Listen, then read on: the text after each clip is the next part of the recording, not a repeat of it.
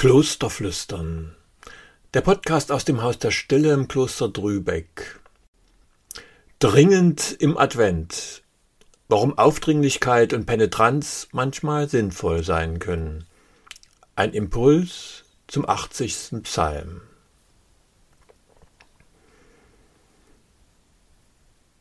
Was bewegt dich gerade im Advent? Es waren ja so viele erschütternde, berührende Ereignisse in diesem Jahr, Fast bin ich müde von den vielen Erschütterungen. Es könnte doch mal wieder ruhiger, normaler, friedlicher zugehen. Eben wie früher in den guten alten Zeiten. Um nicht überfordert und überreizt zu werden und dann schlimmstenfalls abzustumpfen, braucht es immer wieder die Distanz, die Einkehr im Innen, vielleicht auch das heilsame Verweilen in der stillen Schneelandschaft, die gerade wieder um mich wegtaut. Das Innehalten vor einer Kerze, das Gewahrwerden, ich bin bei mir, ich bin da, ich taste in einem Moment der Stille nach Gottes heilender Gegenwart. Wir wollen heute auf den 80. Psalm, den Psalm für den zweiten Advent schauen. Da ist nicht unbedingt zum Runterfahren, auf den ersten Blick eher zum Aufdrehen. Dringend steht auf diesem Adventspaket. Unbedingt noch vor Weihnachten öffnen. Lassen wir einige Verse auf uns wirken.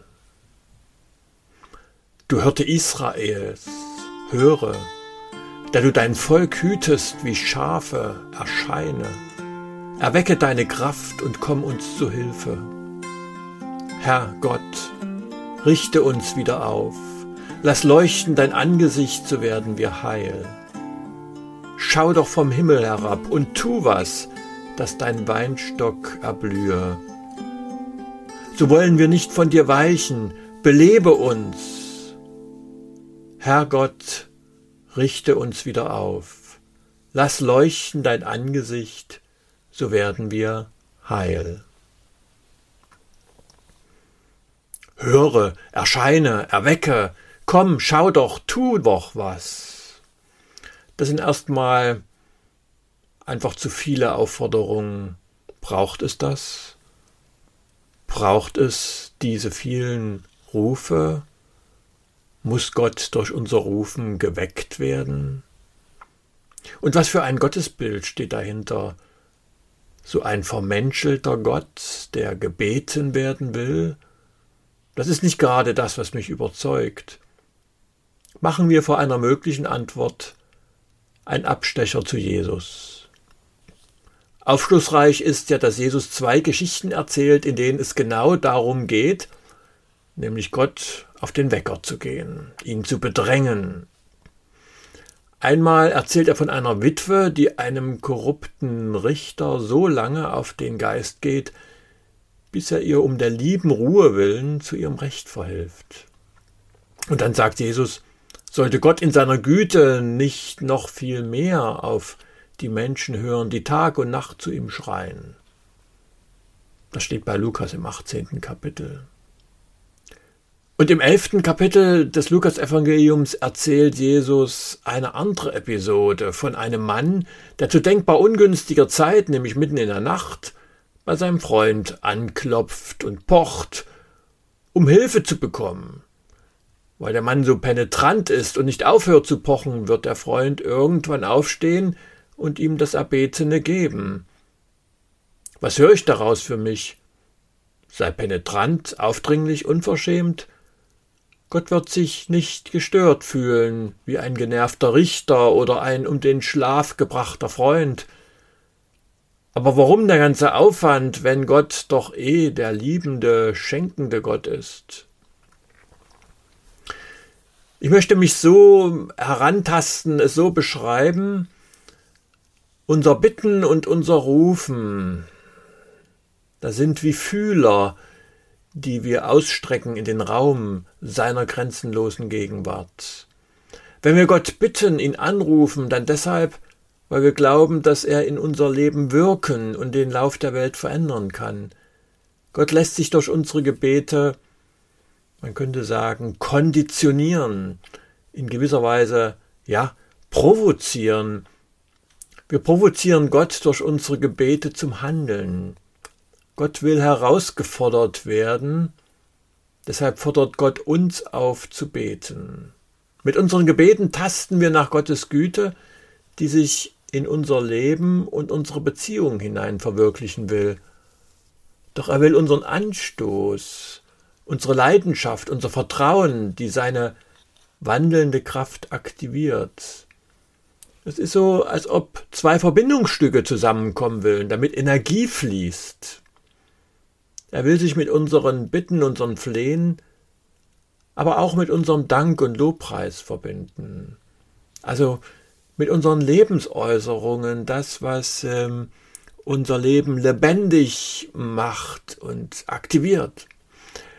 Gott schenkt gern, grenzenlos und umsonst. Doch er liebt unsere Resonanz. Es ist ein Paradox des Glaubens, Gott verbirgt sich und zugleich sucht er uns. Wenn mein Dank und mein Lobpreis meiner Freude mich ganz erfüllt und zum Himmel steigt, dann kann ich ihn darin spüren. Wenn mein Bitten und Klagen mich erschüttert, dann schwingt er darin, ja, er schwingt darin mit. Damals warteten die Menschen auf Gottes Erscheinen in der Zeit, im Messias, da sich die Zeit erfüllen musste, wie Paulus sagt im Galaterbrief. Im Advent vergegenwärtigen wir uns heute dieses Warten und legen unsere eigene Sehnsucht nach Licht, Erlösung, Heilung in diese uralte Erwartung mit hinein benutzen sie sozusagen als Vorlage, als Membran, Verstärker unserer eigenen Erwartungen. In den adventlichen Texten des Evangeliums taucht der Geist Gottes die Erwartung der Gottsucher in Gottes Gegenwart und wandelt sie zu Visionen der Hoffnung. So heißt es im Lukas-Evangelium im ersten Kapitel, Zacharias wurde vom Heiligen Geist erfüllt, weissagte und sprach, durch die barmherzige Liebe unseres Gottes wird uns besuchen das aufstrahlende Licht aus der Höhe, um zu leuchten denen, die in Finsternis und Todesschatten sitzen, um zu lenken unsere Füße auf den Weg des Friedens. Gott wird kommen. Besuch kündigt sich an. Und Licht wird aufgehen, denen, die im Todesschatten sitzen, und die Füße werden gelenkt auf Wege des Friedens. Solche Visionen der Hoffnung brauchen wir in unserer hoffnungsarmen Zeit. Wenn wir mit unserer Sehnsucht nach Gottes Gegenwart tasten, die uns ja immer meist unerkannt umgibt, können wir uns für solche Hoffnungsbilder öffnen, dann können sie uns erreichen. Etwas verwegen möchte ich sagen. Unser Bitten und Flehen, unsere zu Gott hin offene Sehnsucht, ist die Energie, mit der sich Gott gern verbindet.